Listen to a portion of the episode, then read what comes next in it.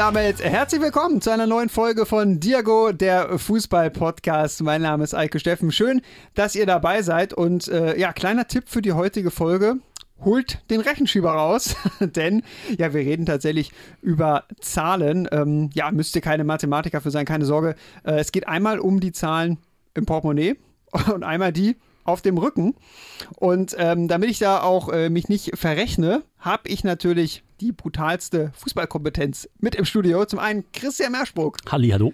Und rechts neben mir Jan Kross. Moin Eike, moin liebe Fußballfans. Ja, es geht nämlich um äh, Rückennummern, es geht um Transfers vom FC Chelsea und ich würde sagen, wir verlieren keine Zeit, sondern starten direkt.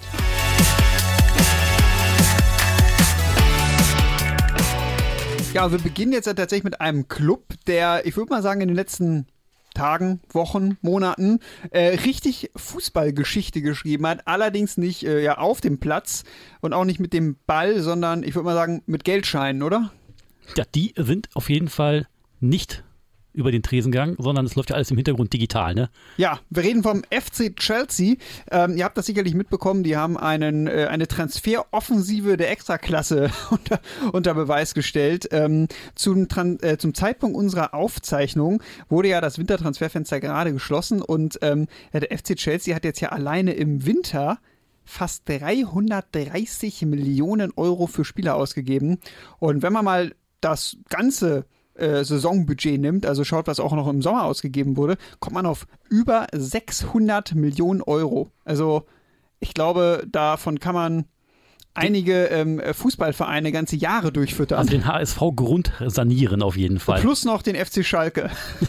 ich meine, es ist ja schon Wahnsinn, dass die jetzt alleine in dieser Wintertransferperiode nur Chelsea mehr Geld ausgegeben hat, hat als die Bundesliga, die Serie A und äh, die Liga zusammen, meine ich. Ne? Und La Liga, ja, glaube ich, auch noch dazu. Richtig, alle alle weniger, haben es nicht geschafft. Alle weniger als alleine Chelsea. Gut, ähm, ich sag mal, Chelsea-Fans mögen jetzt argumentieren, aber es war auch notwendig, weil die Form war wirklich nicht gut vor der Winterpause. Aber dann, uiuiui, da müsste Bayern ja jetzt richtig nachlegen zum Zeitpunkt unserer Aufzeichnung. Schauen wir mal, was ist denn schon im Sommer zurückgekommen? Da hat man ja schon über 280 Millionen ausgegeben. Eigentlich auch für relativ namhafte Spieler. Ja, vor allem wurde ja in die Abwehr investiert, in frische Beine. Nämlich Wesley Fofana kam von Leicester, 21-jähriger Innenverteidiger. Dann Marc Cucurella von ähm, Brighton Hove Albion. Und dann noch Khalidou Koulibaly von Neapel, der einzige Oldie quasi in dieser Dreierreihe mit 31 Jahren, aber auch Innenverteidiger. Also einfach komplett die Innenverteidigerreihe umgebastelt, musste man ja aber auch, weil unter anderem Christensen und Antonio Rüdiger gegangen sind. So schaut's aus. Für die Offensive wurde auch ein bisschen was gemacht. Ein bisschen was hört sich niedlich an, ne? Raheem Sterling kam für über 56 Millionen Euro und auch Pierre-Emerick Aubameyang kam ja von Barcelona und das heißt, da hat man zwei erfahrenere Spieler geholt und fürs zentrale Mittelfeld kam zum Beispiel ein Denis Zakaria, den kennen wir ja noch aus Gladbach, aus der Bundesliga, kam von Juventus Turin oder auch Nachwuchstalent Kani Chukwumeka für über 18 Millionen Euro von Aston Villa. natürlich noch ein Torwart, den man nicht gebrauchen kann, weil man ja einen Kepper hat und ein Mondi.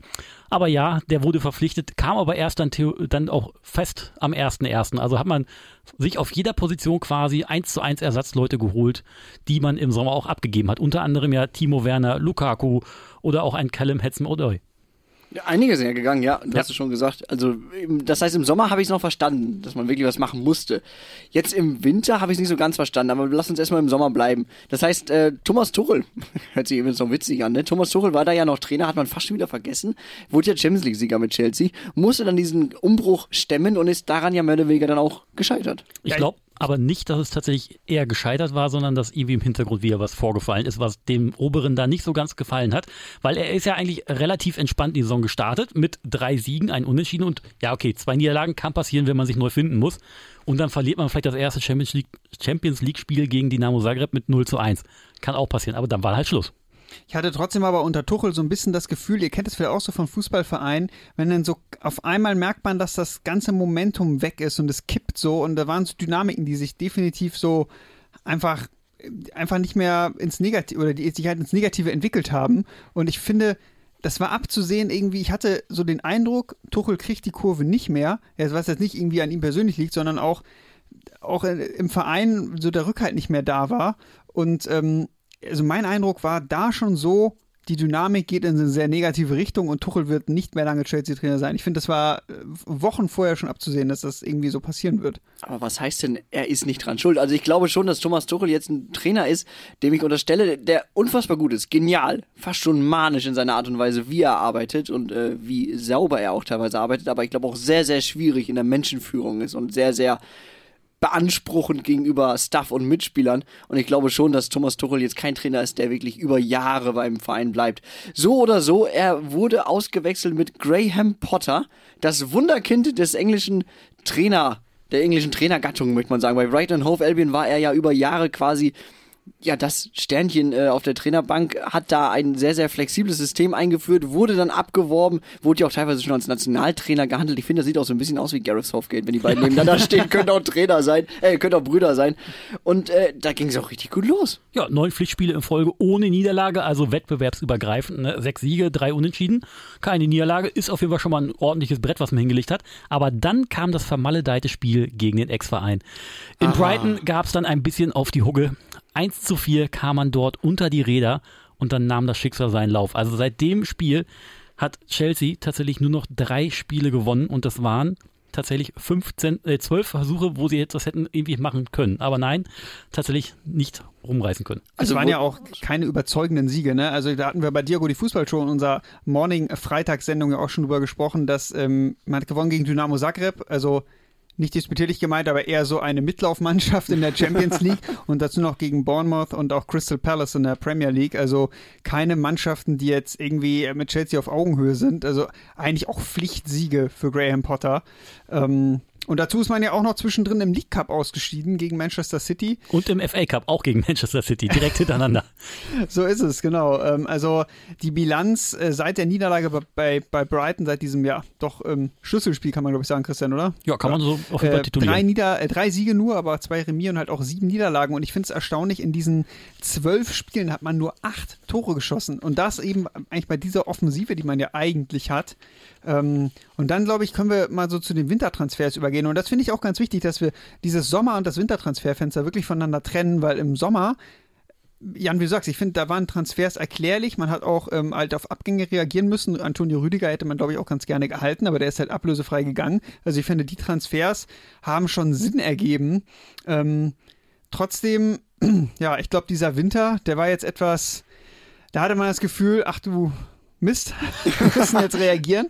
Ähm, so ein bisschen Aktionismus. Ja, und man hat das Geld ja wirklich rausgeschleudert. Ähm, auffälligerweise, aber in größtenteils ja auch wirklich junge Spieler.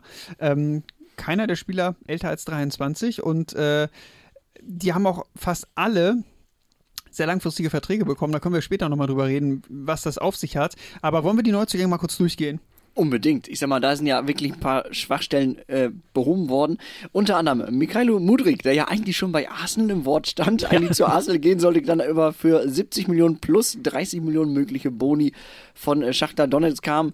Ist ja noch ein Jungprofi, kaum Erfahrung eigentlich, ne? 44 Pflichtspiele, 12 äh, Tore, 17 Vorlagen. Eigentlich erst dieses Jahr so richtig durchgestartet in der Champions League. Ja, vor allem letzten Sommer war er quasi in Leverkusen. Also der Wechsel war ja quasi fix. Also mit ihm war man sich einig und das ist ja anscheinend an so wahrscheinlich vier, fünf Millionchen, nenne ich es jetzt mal, ja. gescheitert. Ähm, da da ging es ja auch noch um eine ganz andere Summe. Da ging es um, ich glaube, 20, 25, 30 Millionen, irgendwie sowas.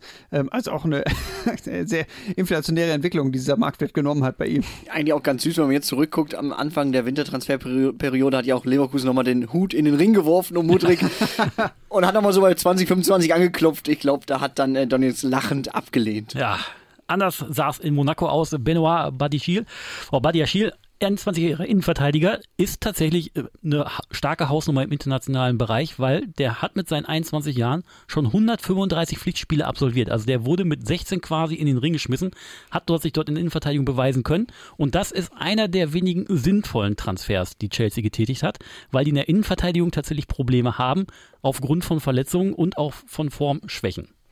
Obwohl sie ja im, im, Sommer so viel geholt haben eigentlich für die Innenverteidigung. Aber können wir ja sonst auch gleich nochmal drüber sprechen. Kommt ja noch. Können die Namen mal weiter durchgehen. Ähm, es kam ein Spieler auch, äh, Christian, da weiß ich noch, den hast du damals dir sehr zum BVB gewünscht, äh, Nono, äh, Noni Madueke. Ja, genau wie Cody Gakpo.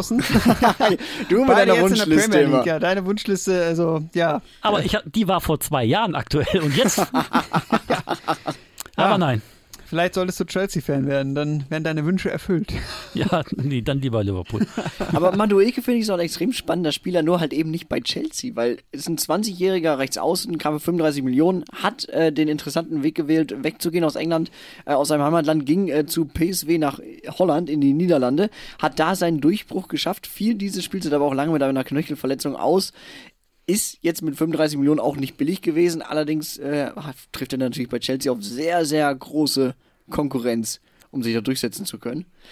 André Santos, 18-jähriges Talent, kam für 12,5 Millionen von Vasco da Gama, wo er in der vergangenen Saison in Brasilien in der zweiten Liga gekickt hat, war so ein bisschen Stammspieler und Aufstiegsheld. David Datro Fofana, 20-jähriger Stürmer, damit hat so ein bisschen dieser Geldregen ja so ein bisschen angefangen. Ne? Das war so mehr oder weniger der erste Transfer diesen Winter. Äh, 20-jähriger Ivora kam äh, von Molde FK. Und dann haben wir noch Joao Felix. Da musste ich kurz schlucken, als der kam, weil damit habe ich nicht wirklich gerechnet. Ich habe schon damit gerechnet, dass Joao Felix vielleicht mal irgendwie geht, aber jetzt nicht wirklich zu Chelsea. Ja, vor allem, wenn man bedenkt, dass der früher äh, bei seinem ersten Wechsel für 120 Millionen Euro eben aus Portugal nach Atletico zu Madrid gewechselt ist, hat man jetzt nicht unbedingt das Gefühl gehabt, dass der erstmal so schnell den Verein verlassen könnte.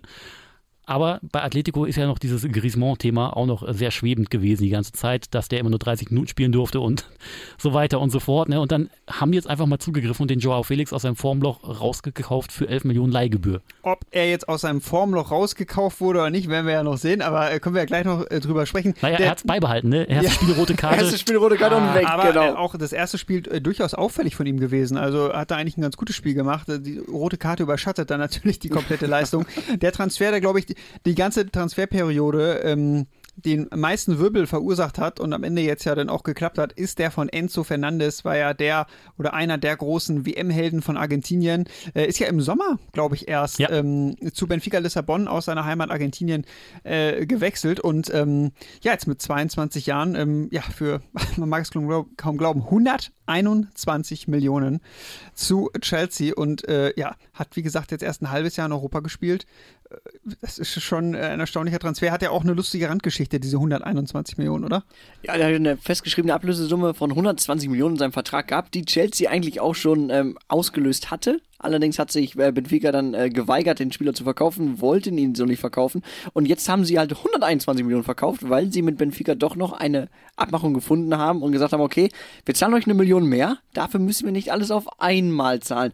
Das hat äh, auf jeden Fall einen Hintergrund, das hat auf jeden Fall einen Sinn. Es, genauso wie äh, es Sinn macht, dass Enzo Fernandes mal eben bis 2031 unterschrieben hat. Aber Christian, äh, ich glaube, auf die Zahlen, auf die Vertragslaufzeiten kommen wir ja gleich nochmal zu sprechen. Ne? Ja, Wir verweisen sehr viel auf gleich, deswegen würde ich mal sagen, gehen wir zum letzten Sommer äh, Wintertransfer. Es ist Malo Gusto, ist auch nicht jetzt eine ganz große Erwähnung wert, weil er bleibt noch bei seinem Stammverein bei Olympique Lyon, wurde für 30 Millionen verpflichtet, junger, talentierter Rechtsverteidiger, spielt jetzt aber wie gesagt noch die Saison für Olympique Lyon zu Ende. Mit Jorginho hat man auch noch einen Spieler abgegeben zum FC Arsenal, ähm, 31-jähriger Sechser. Ähm, ja, und jetzt können wir uns mal anschauen, was sind überhaupt die Probleme beim FC Chelsea, ne? Und lösen diese Spieler die? Weil ähm, das kann man dann doch schon erwarten, eigentlich für, für das Geld, was man da ausgegeben hat. Graham Potter hat jetzt auf jeden Fall wahrscheinlich den ähm, einer der, ja, ich sag mal, teuerst zusammengestellten Kader der Welt. Jetzt ist es seine so Aufgabe, da sagen, irgendwas ja. draus zu machen, weil man muss ja schon fairerweise sagen, bei all der Häme, die man für diese Transfersummen ähm, ja über Chelsea schütten kann, sie hatten doch relativ viel die Saison mit Verletzungspech zu kämpfen, vor allem halt auch bei wichtigen Spielern wie N'Golo Kante, wie Reece James, Ben Chilwell, Wesley Fofana und äh, dazu kommt auch noch, dass ein Kulibali, den man im Sommer geholt hat, eigentlich als neuen Abwehrchef, überhaupt nicht funktioniert hat. Also ähm, eigentlich Ja. auch schon so, so ein bisschen der, der Sündenbock ist für die, diverse Gegentore, auch wenn er da vielleicht teilweise gar nicht so viel für konnte. genau, weil er in seiner Spielweise dann doch äh, eher so McGuire-esk tatsächlich agiert und tatsächlich äh, eher dann zu früh aus der Abwehrkette rausprescht und dadurch dann eben Lücken entstehen, die dann von anderen Spielern irgendwie aufgehoben werden müssen oder gefüllt werden müssen. Und das passte nicht so ins System und dann hat er tatsächlich noch mit der Liga auch noch so ein bisschen gefremdelt. Ich habe mal die englischen Presseportale so ein bisschen durchforstet und die haben tatsächlich ich zähle mal kurz nach. Eins, zwei, drei, vier, fünf, sechs, sieben Stellen gefunden oder Baustellen gefunden, die Graham Potter eigentlich bearbeiten müsste. Und für die meisten Baustellen hat er eigentlich das Spielmat Spielermaterial schon im Kader. Hm. Okay, das ist eigentlich immer eine explosive Mischung. Wenn das heißt, du hast doch alles, mach doch mal. Sagt sie als Journalist von einem Rechner natürlich auch mal relativ live, wenn man das so runterklickt. genau. Also der Hauptkritikpunkt, der so in vielen äh, Tagesblättern und durch die Gegend äh, schwirrte oder schweifte, war äh, die fehlende Konstanz in den Aufstellungen, dass er viele Spieler auf verschiedenen Positionen eingesetzt hat, probiert hat und dann dadurch nicht eine perfekte Mischung finden konnte. Also es sollte eher darauf hinauslaufen, dass er eine verlässliche Startelf etabliert, wo man dann auch eine erstklassige Bank dann dahinter sitzen hat, die dann eben in bestimmten Situationen auffüllen können und das Ganze dann vielleicht noch rumreißen können. Also Konstanz ist das Wichtigste, was bei Chelsea eigentlich gefordert wird. Ist bei so einem großen Kader allerdings schon sehr schwierig, Ja, finde jetzt, ich, weil, jetzt auf jeden Fall. weil äh, jetzt einem wo du gefühlt auf jeder Position zwei Topspieler zur Auswahl hast, zu sagen, nee, ich ziehe jetzt aber mit äh, Spieler A auf der Position erstmal durch. Ich glaube, da hast du natürlich sehr schnell erstmal innere Unruhe im Team und natürlich auch noch mehr medialen Druck, wenn du halt diese Neuzugänge nicht integriert bekommst. Ich glaube, das ist jetzt noch schwieriger zu handeln.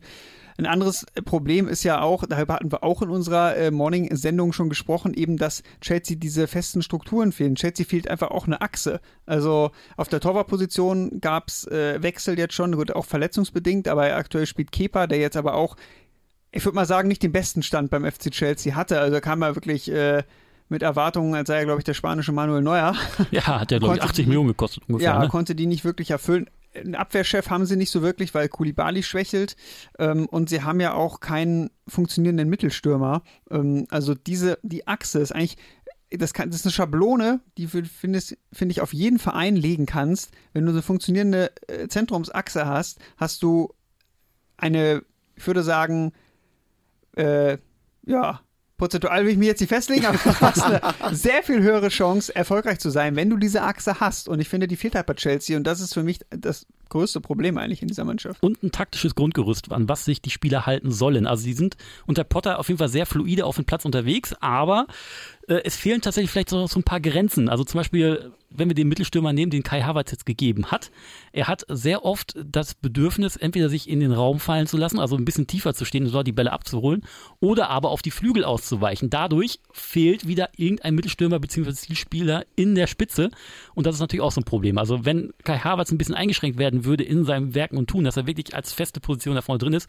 wäre vielleicht auch ein Problem gelöst. Ich frage mich aber, ob, ob du das bei aller taktischen Ausrichtung wirklich aus Leuten rauskriegst. Nee. Also aus, aus dem Harvards wirst du es, glaube ich, zum Beispiel nie rauskriegen. Und ich glaube auch bei Graham Potter ist der Fall einfach, dass er braucht Zeit. Er braucht wirklich Zeit, bis diese Art von Spielsystem, die er bei Brighton hat spielen lassen, wirklich in den Köpfen drin ist. Und ich glaube, das wird nicht einfacher, wenn man zehn Spieler im Winter dazu wirft und sagt, okay, jetzt muss es aber funktionieren, weil jetzt hast du ja noch mehr Weltklasse-Spieler. Er braucht einfach Zeit. Ich, ich würde mal behaupten, es ist fast egal, mit wem der arbeitet ähm, natürlich auf ich sag mal, unterschiedlichen Qualitätsniveau. Ähm, er, könnte dir, er könnte jedem erklären, was er von dir will. Du musst aber einfach Zeit bekommen, äh, das auch zu verinnerlichen und das dann auch, auch ich sag mal, auf den Platz zu bringen. Und äh, ich bin wirklich sehr, sehr gespannt auf diese Rückrunde jetzt, äh, wie das weitergeht. Ich meine, wir haben ja noch ein paar mehr Baustellen hier auf, auf unserem Zettel. Die defensive Stabilität, haben Sie ja schon gesagt, es fehlt der Abwehrchef. Äh, auch Cucurella äh, und das Billy Guetta funktionieren noch nicht so wie gewünscht, wie geplant. Einfach auch Cucurella, der ja eigentlich das System aus Brighton kennt, konnte es bislang ja auch nicht wirklich eins zu eins umsetzen bei Chelsea, weil man merkt, da fehlt eigentlich so dieses Grundgerüst und da sind wir wieder. Fehlende Kreativität im Zentrum, das haben wir auch. Dabei ist eigentlich so einer wie Mason Mount dabei, der ja eigentlich theoretisch von den Anlagen her genau dafür gemacht wäre. Richtig, aber dann zuletzt war das Problem, dass zum Beispiel dann ein Conor Gallagher, der eigentlich auch ein offensiver Zehner ist, der sich gerne vorne auslebt, auf die Sechs gestellt wurde und aber sein Offensivdrang tatsächlich die ganze Zeit während des Spiels ausgelebt hat, dadurch Mount in seinen Aktionen eingeschränkt hat und Mount hat gesagt so, okay, dann halte ich mich jetzt zurück. Also Mount in den Stärken beschränkt. Genauso ist es auch, wenn Hakim Ziyech auf rechts außen spielt, weil der gerne, anstatt den Abschluss zu suchen, auch mal eher ins Zentrum reinrückt, um dort das Spiel zu gestalten, dann hat Mason Mount wieder kein Problem. Also müsste man da vielleicht dieses Mittelfeldgeschwimme vielleicht auch ein bisschen mit festeren Strukturen in die Reihe kriegen. Ähm, einer, der bei hätte beitragen können, wäre Jorginho, der als defensiver Sechser auf jeden Fall die Position hält und Finden schön aufräumt, aber der ist jetzt weg. Der ist jetzt weg, was mich auch wirklich überrascht hat, weil ich den eigentlich nie schlecht fand. Nee. Und der ja auch wirklich performt hat. Aber gut, irgendwo muss ja auch ein bisschen Geld wieder reinkommen. Das fehlende Tempo auf den Außenbahnen, ich denke mal, das sollte jetzt eigentlich der Vergangenheit angehören. Da äh, wurde jetzt genug gemacht. Standardsituation, schauen wir mal, ob sich das verbessert. Das ist auch eine Baustelle. Und äh, der fehlende Mittelstürmer, das ist ja interessant. Ne? Man hat über 300 Millionen Euro ausgegeben, aber genauso wie Bayern keinen Mittelstürmer irgendwie im Visier, dem man das zutraut, diese Rolle auszufüllen. Und Das finde ich auch verrückt. Du gibst über 300 Millionen Euro aus und sagst am Ende des Tages, dann bleibt halt Kai Havertz mein Mittelstürmer. Ja. Das, das finde ich auch eigentlich das Absurde daran. Also Kai Havertz hat sicherlich irgendwie auch in irgendeiner Form Abschlussqualitäten, aber seine stärkste seine stärksten Spiele hat er ja auch bei Bayer Leverkusen gemacht, wenn er hängt oder in so einem halb, in so einer halbrechten Position gespielt hat, aber halt eben nicht ganz vorne drin. Er ist relativ groß, er hat ein ganz gutes Kopfballspiel, aber ähm, er ist jetzt nicht der Spieler, der dir wahrscheinlich 20 Tore vorne macht. Und also bei der ganzen Kohle war jetzt kein Euro mehr da für einen Stürmer. Also das, also, äh, die, also ob es jetzt am Ende 610 Millionen sind, die du ausgibst, oder 670, also dann gibst halt noch einem anderen Spieler einen 10-Jahres-Vertrag. Aber kaufen die Bayern noch den guten Erik Maxim Schuppermoting weg. Ja, aber man kann auf jeden Fall festhalten, also den Großteil der Baustellen könnte man auf jeden Fall intern regeln. Innenverteidigung, okay, mit Badiashil, dass man den dazu holt, kann man machen.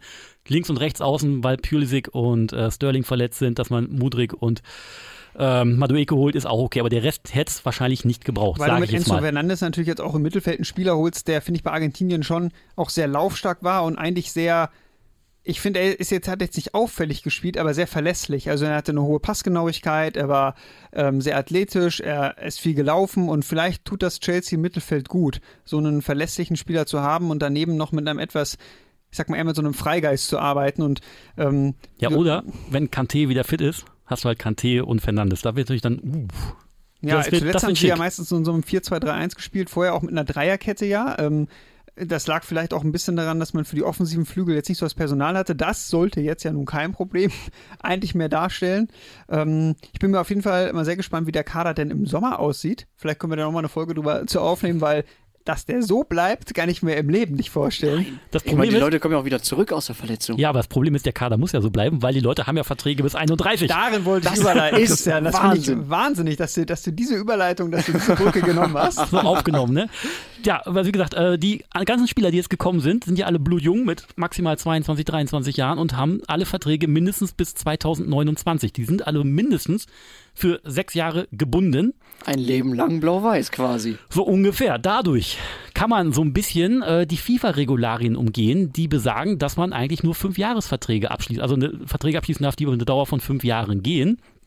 Aber es gibt eine kleine Zusatzklausel. Wenn die nationalen Regeln es zulassen, dürfen solche Verträge auch länger gestaltet werden. Und in England ist es erlaubt, auch längerfristige Verträge anzulegen. Deswegen kann Chelsea überhaupt diese Verträge mit acht, sieben, sechs Jahren Laufzeit machen. Und dadurch, dass diese Verträge so angelegt sind, kann man tatsächlich die Transferausgaben, die man bei diesen Transfers macht, tatsächlich auf die gesamte Laufzeit des Vertrages stückeln. Und dadurch umgeht man auch so ein bisschen das Financial Fair Play. Genau, weil wenn man halt einen Spieler für 100 Millionen kauft und ihm einen 10-Jahres-Vertrag gibt, dann hat ein Verein nicht diese 100 Millionen Minus für dieses Geschäftsjahr, sondern man legt das dann halt äh, in den Büchern pro, also auf die 10 Jahre runter und dann wären es eben bei einem 100 Millionen Transfer auf 10 Jahre nur noch 10 Millionen pro Jahr. Und das ist schon ein Unterschied, ne? Also das wirkt sich schon ziemlich krass aus. Klar, wenn du den Spieler verkaufst, dann kommt dieser Restbuchwert, glaube ich, wenn ich das richtig verstanden habe, direkt ins Geschäftsjahr rein. Aber da hast du ja auch direkt Einnahmen. Und Einnahmen durch Verkäufe werden ja nicht über Jahre Nee, gestreckt. die sondern werden sofort reingeballert. drin. Ja, also das ist schon ein ziemlicher Trick, den der FC Chelsea sich da bedient hat. Kann Ähm, aber natürlich auch voll nach hinten losgehen. Also jetzt angenommen Mudrik. Junger Spieler, aber wir haben es schon angedeutet, noch nicht so viel Erfahrung auf dem höchsten Level. Wenn es sich auszahlt, wenn es alles so aufgeht wie gewünscht, er wird der nächste Neymar, alles super, kein Problem. Hast du ja auch gute Verhandlungspositionen, wenn mal irgendwie ein anderer Verein wie PSG anklopft und ihn gerne verpflichten würde für 200 Millionen oder so. Wenn jetzt allerdings Mudrik der nächste oh, Bunazar wird, Ja, oder sich äh, du Oder es nicht übertreiben. Du kannst auch einfach äh, so äh, vielleicht die Entwicklung dir anschauen wie Eden Hazard bei Real Madrid. Ja, also du schaffst halt nie diesen kompletten Durchbruch. Dann hast du natürlich jetzt einen Mudrik auf der Bank sitzen bis 2031 mit einem äußerst fürstlichen Gehalt, das du auch bis 2031 bezahlen musst, wenn du nicht vorher irgendwie schaffst, diesen Vertrag aufzulösen gegen eine Art von Handgeld wahrscheinlich. Ja, das könnte dann auch hinauslaufen. Dann kann es auch noch passieren, wenn man dann jetzt aufgrund der Tabellensituation, die man gerade hat, äh, tatsächlich nicht in die Champions League kommt und das vielleicht auch im nächsten Jahr dann auch wieder nicht schafft, weil dann welche Einnahmen fehlen, dass dann auf einmal Kapital fehlt, was man eigentlich in den Bilanzen eingeplant hat und dann kommt der Fiskus. Wobei ich sagen muss, solche Probleme hast du als normal wirtschaftender Verein. Ja. Ich weiß nicht, ob es den FC, FC Chelsea am Ende dann so sehr stört. Wahrscheinlich nicht. also, wenn wir mal realistisch sind, also solange da ein Investor da ist, wird das wahrscheinlich keine Probleme machen. Aber ähm, ja, wie dieser Kader sich jetzt über die Saison entwickelt, interessiert mich auf jeden Fall, weil wenn die Spieler alle fit bleiben und beziehungsweise die Verletzten dann auch zurückkommen, dann hat äh, Graham Potter So viel Auswahl. Die Das- größte Auswechselbank der Welt. Auf jeden Fall kann man das Stadion dann immer voll machen, weil Das die Tribüne Fall. ja auch voll wird. Sehr schön. Das heißt, Potter hat noch nicht ausgezaubert. Eike, weißt du eigentlich, welche Rückennummer Mikhailo Mudrik äh, beim FC Chelsea bekommt? Äh, ich müsste kurz sagen, ich weiß es tatsächlich nicht. Weißt du es? Ja, die 15. Ja, jetzt habe ich ja auch, ja. Er bekommt die Rückennummer 15 und warum reden wir darüber? Weil äh, das zweite große Thema unseres heutigen Podcasts sind Rückennummern. Klingt komisch, ist aber so. Und also hängt zusammen mit dem ersten FC Köln. unter anderem. Ja, weil wir haben uns gedacht, äh, diese Transferperiode, es gab jetzt so viele Wechsel und man sieht so viel Bilder mit irgendwelchen Trainern und neuen Spielern, die die Trikots in die Kamera halten für die Social Media Profile, für die Also Vereinswechsel. Union Berlin mit dem Isco-Trikot. All das legendärste Trikot, was es niemals geben wird. Ähm, und Rückennummern sind ja schon irgendwie äh, gar nicht mehr heute mehr wegzudenken aus dem Sport. Gab es früher aber halt gar nicht. Und wenn wir heute mal so, also gefühlt kann man ja von der Zahlen 1 bis 11 jede Nummer nennen und äh, es fällt einem sofort irgendeine Legende dazu ein. Ja, ein kurzer Test, Nummer 7. David Beckham. Denke ich sofort an David Beckham. Ja, da, der Mann hat aufgepasst, ja. Ähm, also da gibt es ja wirklich diverse Legenden, äh, die für verschiedene Nummern stehen. Also allein die Nummer 8 verbindet man ja mit ganz vielen berühmten Mittelfeldspielern, wie eben ja, Steven Gerrard, Andres Iniesta, auch Frank Lampard. Ähm, da kommen einem ja viele in Sinn. Ja, und du weißt ja auch sofort, du kannst sie sofort verorten, ne? Also die 11, Miro Klose, natürlich Stürmer. Natürlich, also so, das ist so, so logisch. Die 3, Innenverteidiger. Und ich finde bei Wobei- vielen dieser niedrigen Nummern, Ah, Innenverteidiger, witzigerweise ja erst seit ein paar Jahren. Aber ja, viele Ich dieser dachte, Nummern. Nummer 4, Sandro Wagner. zum, ja, aber auch Oder sowas eben Heiko Westermann ne? halt auch, ne? Und ähm, äh, der FC Magdeburg hat ja auch äh, Castanios heißt der, den Stürmer verpflichtet, der auch übrigens bei Eintracht Frankfurt war. Und ich habe gesehen, der stürmt als äh, Offensivspieler mit der Nummer 3.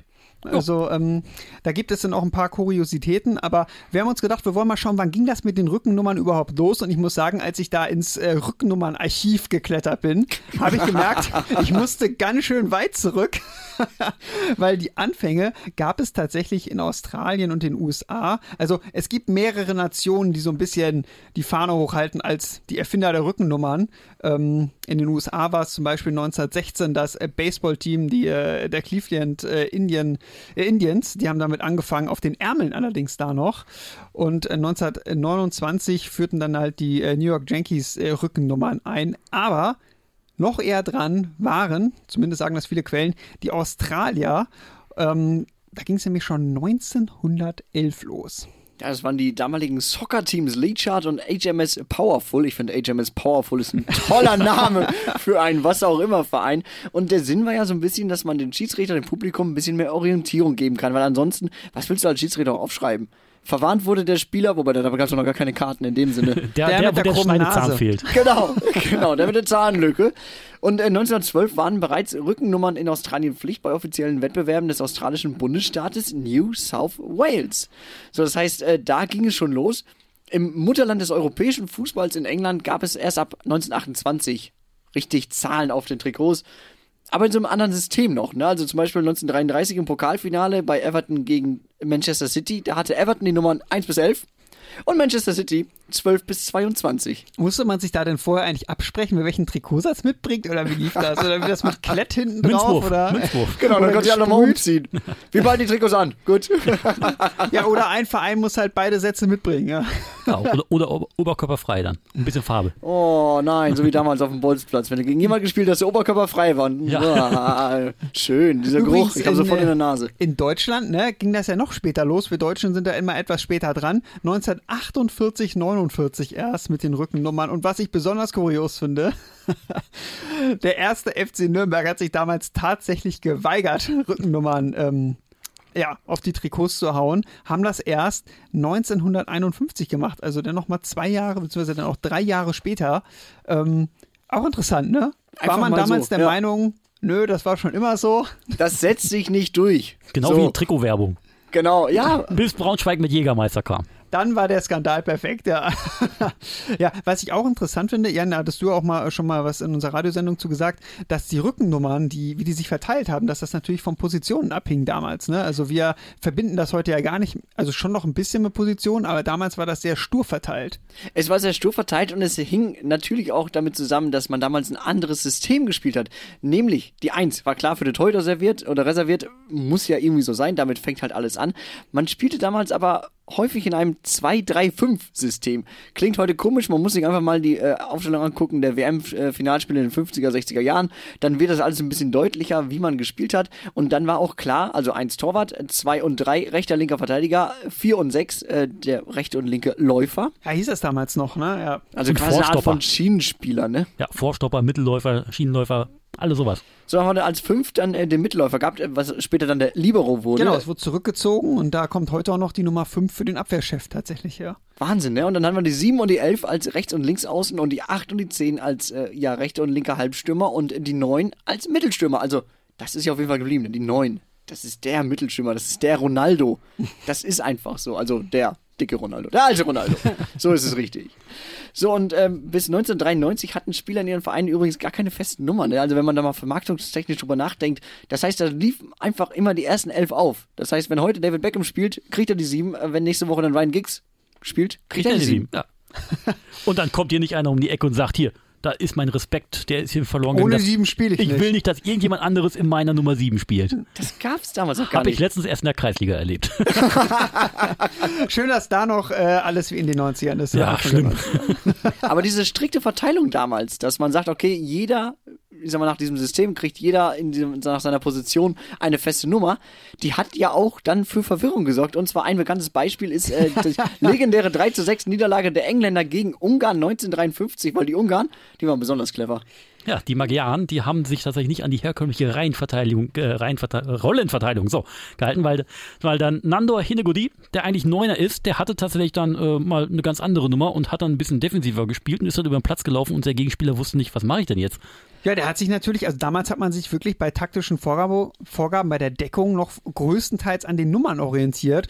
Ja, und der englische Gegenspieler, der war etwas irritiert, das war Harry Johnston.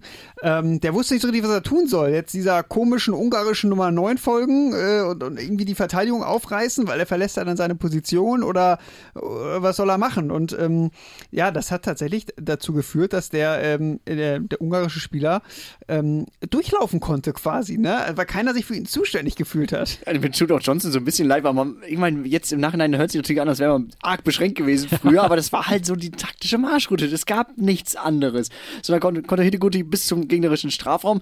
Ist natürlich gefährlich, wenn du Mittelfeld, äh, Mittelspieler hast, wie zum Beispiel einen Ferenc Puskas, der dann ja auch ganz gerne mal getroffen hat damals. Ja, so Meint ein ihr, paar Mal. meint, ihr, meint ihr, Frank Kramer hat bei Schalke auch noch Rückennummern decken lassen? Erinnert so ein bisschen daran, ne? Es ist nicht ganz so abwegig, ne? Es gab ja noch so ein paar Bonbons dann in den 70er, 80er Jahren, als man dann irgendwann merkte, okay, wir müssen die Rückennummer nicht mehr so äh, extrem verteilen nach Position, sondern wisst ihr was? Wir machen es alphabetisch. Ja, das waren die Niederländer tatsächlich 1974 äh, bei der WM haben es alphabetisch vergeben. Ähm, da bekam zum Beispiel auch der Torwart Jan Longblöd bekam die Nummer 8, halt wegen dem Buchstaben J. Ne? Ähm, eine Ausnahme gab es natürlich trotzdem, eine extra Wurst und zwar für keinen geringeren als für Johann Cruyff. Der bekam, ähm, ja, er hätte eigentlich wahrscheinlich die 1 bekommen müssen mit dem C, äh, hat aber seine Lieblingsnummer bekommen, die 14. Und ähm, dieses Beispiel, das hat so ein bisschen Schule gemacht, weil bei der nächsten WM haben dann auch die Argentinier zum Beispiel ihr Team äh, alphabetisch nummeriert und da die war die, äh, die der Torwart einfach mal die Nummer 5. Ne? Also äh, das fand ich schon wirklich sehr kurios, hat jetzt aber auch nicht so viel gebracht den Argentiniern. Ähm, Naja, Wobei, doch einmal wurden sie Weltmeister. Weltmeister, aber beim zweiten Mal dann halt nicht mehr. Also Ja, weil Diego Maradona aus der Reihe getanzt hat und unbedingt die 10 haben wollte. Eigentlich hätte er daran die, lag es vielleicht. er hätte Ne? die 12 haben müssen, aber nein, er hat die 10 gekriegt. Und irgendwer war beleidigt, hat das Ganze von innen sabotiert. Das, es war ein Inside-Job. So. es gibt ja dann aber auch einige Nummern mit Legendenstatus, die, ja, eigentlich nicht mehr vergeben werden. Das ist eigentlich eine schöne Sache, finde ich, aber dann irgendwann doch relativ unpraktisch, je länger man dann so eine Sporttradition Ich- ich- ich find- fortführt. Ich finde das teilweise ein bisschen schwierig. Also ich finde, Vereinen verdient Respekt, wenn sie es schaffen, irgendwie über viele, viele Jahre die Nummer, also die Nummern 1 bis 11 irgendwie nicht mehr zu vergeben. Aber dann gibt es ja manchmal die Vereine, die sagen, die Nummer 28,34 vergeben wir nicht mehr, so ungefähr. das ist dann auch jetzt nicht, also das ist auch nicht so schwierig, die Nummer nicht mehr zu vergeben, oder? Also äh, Ja, dann ist, ja, dann, dann wird es natürlich auch ein bisschen, äh, ja, skurril. Ähm, Rui Patricio zum Beispiel, das ist so eine schöne Geschichte, ne? Der kam 20, 2000 2018 zu den Wolverhampton Wanderers ähm, und äh, sein Vorgänger Kali Keme, der musste aufhören wegen äh, Leukämie, also Blutkrebs. Und äh, dann hat äh, Rui Patricio gesagt, okay, ich nehme nicht die Eins, einfach nur um Karl Ikeme diese Eins zu lassen. Gedanklich. Das finde ich ist eine schöne Geschichte. Das aber es, tatsächlich es eine hieß ja nicht, dass, dass nie wieder die Nummer 11 Eins vergeben wird. So. Ich glaube, sie ist auch inzwischen wieder vergeben bei Wolverhampton, die Nummer 1, wenn ich das richtig gesehen hatte. Aber Rui Patricio hat sich damals halt nicht für die Nummer entschieden. Das finde ich wirklich, wirklich schön. Äh, natürlich auch bei Milan muss man sagen, Paolo Maldini, er hat äh, 647 Serie A-Spiele für den Club gemacht. Da wurde die Nummer 3, wird seitdem nicht mehr vergeben. Das finde ich, also seit 2009 die Nummer 3 nicht mehr zu vergeben, das finde ich ist schon sehr ehrenvoll. Aber es da wurde damals ja eine- festgelegt. Ja, Entschuldigung, es gibt seine eine Ausnahme, Söhne, ne? seine Söhne, wenn die mal für Milan spielen sollten, dürften die bekommen. Sein einer Sohn gehört auch zum AC Milan, ist aktuell aber verliehen. Und hat dort die Nummer 30. Ja, genau. Aber beim AC Milan habe ich mal nachgeguckt, hatte er bisher nicht die Nummer 3. Ist Nee. allerdings auch ein Offensivspieler. Vielleicht ist es dann sowieso gar nicht so unbedingt. Vielleicht will er gleich den Vater nacheifern. Ja, kann auch sein. Es gibt noch eine andere übrigens äh, Kuriosität. Nach dem Abschied von Raoul beim FC Schalke 04. Es tut mir leid, dass ich mich heute so auf Schalke hier ähm, Ach, macht nichts. einlasse, aber Ich glaub, du- äh, das es ist- gibt nicht viele Clubs, auf die man sich als HSV-Fan irgendwie so, wie man sich amüsieren kann.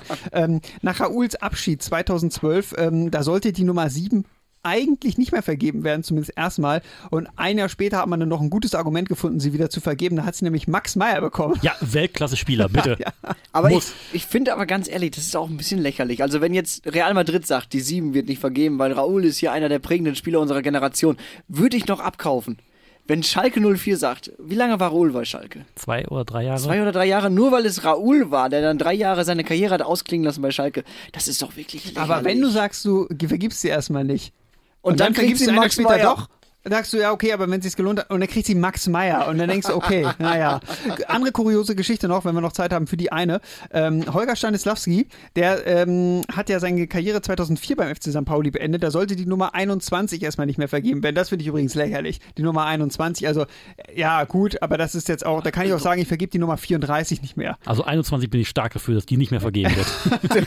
Meine Nummer. Na, Ja, gut, wenn du mal bei St. Pauli landen solltest, würdest du sie trotzdem bekommen, weil St. Pauli hat sich dann 2019 doch umentschieden und zwar für einen Leihspieler und zwar für James Lawrence. Da denke ich mir, also wenn du die Nummer für eine Karriere, für eine Legende nicht mehr vergibst, okay. dann richtig. aber, aber wenn du sie dann doch wieder vergibst, dann, ja, dann richtig. Aber dafür, naja. Ein ganz großer PR-Stand ist, glaube ich, auch ähm, vor ein paar Jahren dann äh, dem griechischen Erstligisten AE äh, Larissa gelungen, weil da hat man gesagt, äh, man wird die Nummer 24 nicht mehr vergeben. Man hatte jetzt selbst keinen großen Spieler mit der 24, den man damit ehren wollte, sondern das war halt die Rücknummer von äh, Basketballlegende Kobe Bryant, der ja bei einem äh, Helikopterunglück ums Leben gekommen ist. Und das ist ja eigentlich wirklich nur Effekthascherei, dann zu sagen, Ja. wir vergeben die 24 nicht mehr. Ich habe übrigens äh, und gestern nochmal nachgeguckt, die Nummer ist tatsächlich bis heute nicht vergeben. Das ist lächerlich. so Leichenflatterei, ne? Mann, das Mann, ist Mann, wirklich Mann. lächerlich. So, ich sag mal, in, in der Bundesliga ist das ja auch gar nicht so einfach, Nummern nicht mehr zu vergeben, gerade äh, in sag mal, den ersten elf Bereichen, weil man ist ja angehalten von der Deutschen Fußballliga durchzunummerieren. Genau, bis 40. Maximal. Ja, also du musst nicht jede vergeben, aber du, ähm, du darfst ja auch nicht drüber gehen. Ne? Also in Spanien ist es ganz streng, da müssen die Nummern vergeben sein. Also da musst du aufwerten, hochgehen. Ich glaube sogar bis 25, ne? Ja, genau. Ja, bis von 1 bis 25. In der Bundesliga ist man da ja ein bisschen flexibler noch, weil 40 Spieler hat ja nun maximal eine Mannschaft unter Felix äh. Kader, würde ich sagen, wo Felix Magath trainiert. Ja, aber ich finde, das ist aber auch so schön, dieses, wenn man höher als die 40 geht, da denke ich immer sofort Anfang 2000 an die ganzen italienischen Vereine. Und da denke ich natürlich immer sofort an den AC Mailand, weil Ronaldinho, Shevchenko und Mathieu Flamini hatten die Nummern 80, 76 und 84. Das waren alles ihre Geburtsjahre, weil Clarence Seedorf auf dieser 10 hockte wie so eine Glucke auf ihrem Ei. Den wollte sie nicht abgeben.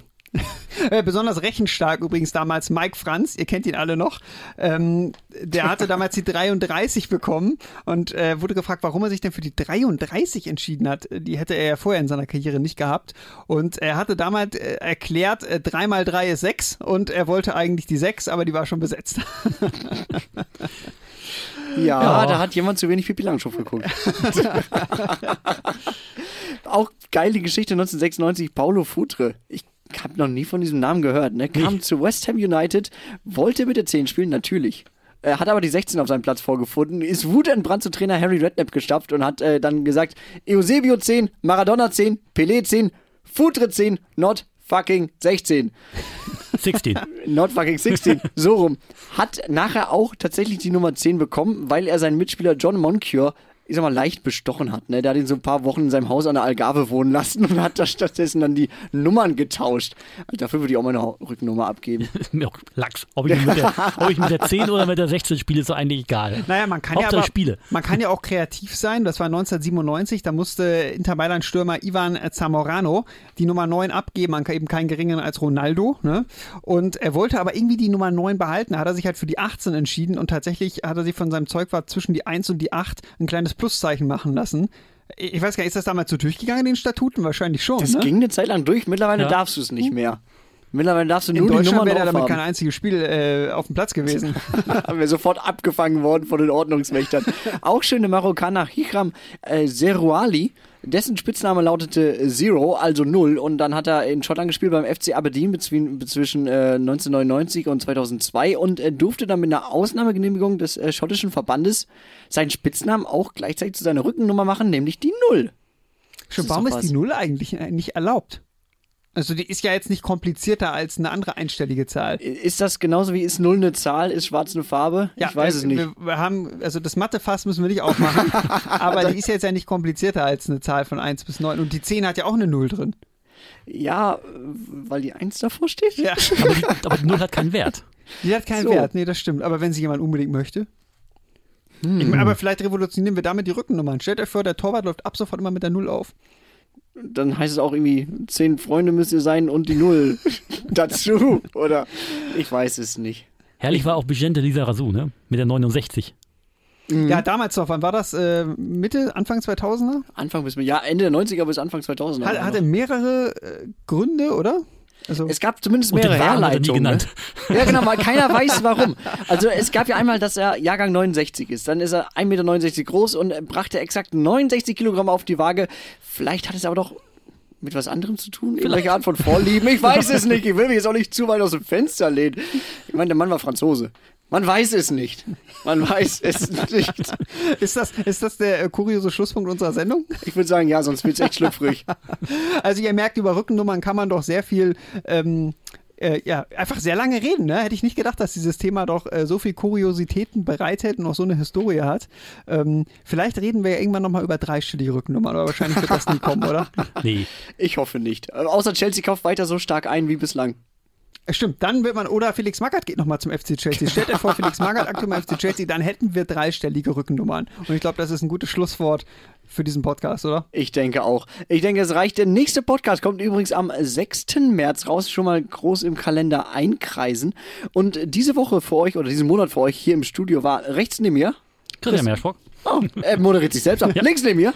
Eike Steffen und ich kann euch verraten, wenn ihr ungeduldig seid bis zum nächsten Podcast, hört einfach jeden Freitag ab 8 Uhr Diago, die Fußballshow bei Tide Radio. Da gibt es auch noch ein bisschen Musik dazu. So schaut's aus. Mein Name ist Jan Kross. Wir wünschen euch einen wunderschönen Fußballmonat.